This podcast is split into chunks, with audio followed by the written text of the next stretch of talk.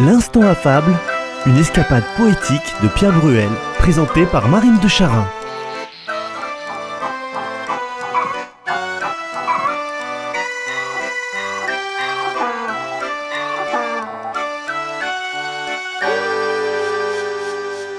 Connaissez-vous la chanson dite pour enfants? Il était une bergère? Il était une bergère, héron, héron, petit patapon. Notre fable d'aujourd'hui, le héron, remonte à Ésope, en 600 avant Jésus-Christ. Un héron se promenait tranquillement le long de la rive d'un ruisseau, les yeux fixés sur l'eau claire, son long cou et son bec pointu, prêt à saisir une bouchée pour son petit déjeuner. L'eau claire grouillait de poissons, mais maître héron était difficile à satisfaire ce matin-là. Pas de menu frottin pour moi, dit-il. Une si pauvre chair ne convient pas à un héron. Une jeune perche s'approcha. Non, en effet, dit le héron, je ne me donnerais même pas la peine d'ouvrir mon bec pour une telle bouchée. Tandis que le soleil se levait, les poissons quittaient les eaux peu profondes près du rivage et nageaient vers les profondeurs fraîches au milieu du cours d'eau. Le héron ne vit plus de poissons. La faim le prit. Il fut enfin tout heureux et tout aise de rencontrer un limaçon. Morale de l'histoire, à en vouloir toujours plus, on risque de tout perdre. La fable fut reprise par Laurentius Abstemius de Lorenzo Bevilacqua, fabuliste italien de la fin du XVe siècle. Ce bibliothécaire intitule sa fable L'oiseleur et le pinson. L'oiseleur, c'est un personnage de la flûte enchantée, le testament de Mozart.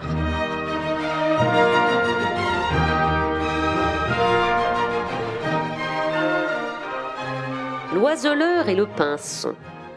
Un oiseleur avait tendu ses filets et répandu pour eux sur l'air une pâture abondante. Cependant, il ne prenait pas les oiseaux en train de picorer parce qu'ils ne lui semblaient pas trop nombreux. Ceux-ci, une fois rassasiés, s'envolèrent. D'autres vinrent en quête de nourriture. Cette fois encore, il dédaigna de les prendre à cause de leur petit nombre. Le même manège dura toute la journée. Des oiseaux survenaient, d'autres s'éloignaient, et l'homme attendait toujours une proie plus considérable.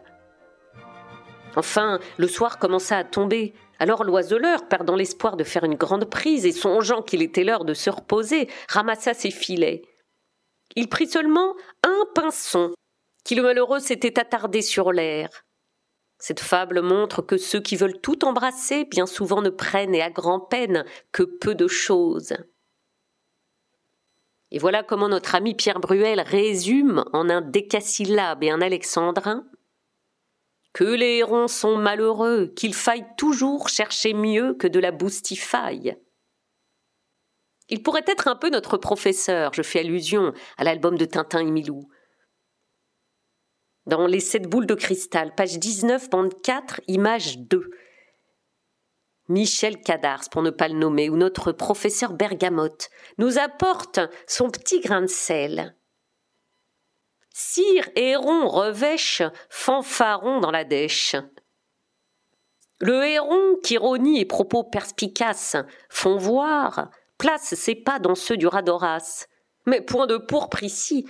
Autre chose se passe, qui impliquant la fin, la superbe déclasse. Par trop d'orgueil, on erre, à jeun. Pourtant, disons qu'il ne faut pas trop loin pousser cette leçon. Quand les mets se font rares, l'art des mets du héron se fait inconsistant. Un simple moucheron, un néant pour l'oiseau, donc hautain du romal, voyez le raffiné, le précieux animal. À la fin, c'est la fin. Il dit héron, héron, sans même dénicher un petit patapon. À coup sûr, je serai la proie de l'achéron si rien ne plaît au bec, parole de héron. La Fontaine écrira de méchantes façons sur l'oiseau démuni en quête de poisson, volatile puni, dont on fait des chansons et dont le monde entier se gausse à l'unisson? Mais majesté je suis, et fameuse est mon nom. Tout est menu fretin, immense est mon aplomb. Son calcul erroné fait, je crois, qu'il trépasse, à moins que ne le sauve une éthique limace. Nous pouvons à présent écouter la fable de La Fontaine, dite par Jean-Louis Barrault. Cette perle est introuvable ni dans le commerce, ni sur la toile. Le héron. Un jour, sur ses longs pieds, allait je ne sais où, Le héron au long bec emmanché d'un long cou. Il côtoyait une rivière. L'onde était transparente ainsi qu'au plus beau jour. Ma commère la carpe y faisait mille tours avec le brochet, son compère. Le héron en eût fait aisément son profit. Tout s'approchait du bord. L'oiseau n'avait qu'à prendre. Mais il crut mieux faire euh, d'attendre qu'il eût un peu plus d'appétit. Il vivait de régime et mangeait à ses heures. Après quelques moments, l'appétit vint.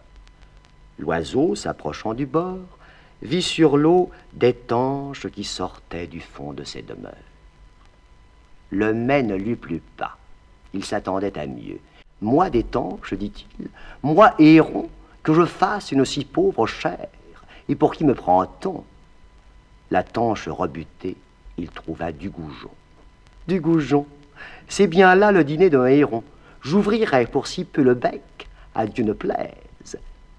Il l'ouvrit pour bien moins. Tout alla de façon qu'il ne vit plus aucun poisson. La faim le prit. Il fut tout heureux et tout aise de rencontrer un limaçon. Ne soyons pas si difficiles. Les plus accommodants, ce sont les plus habiles. On hasarde de perdre en voulant trop gagner.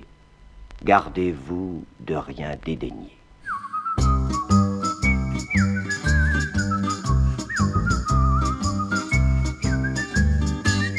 L'instant affable, une émission écrite par Pierre Bruel, réalisée par Francky Guéret, dont vous apprécierez le choix des images sur les podcasts de Radio Présence. L'instant affable est présenté par moi-même, Marine de Charin. La prochaine fois, nous vous proposerons une autre fable qui fait le pendant à celle-ci et qui constitue chez La Fontaine ce qu'on appelle une double fable. Mêmes horaires, même lieu.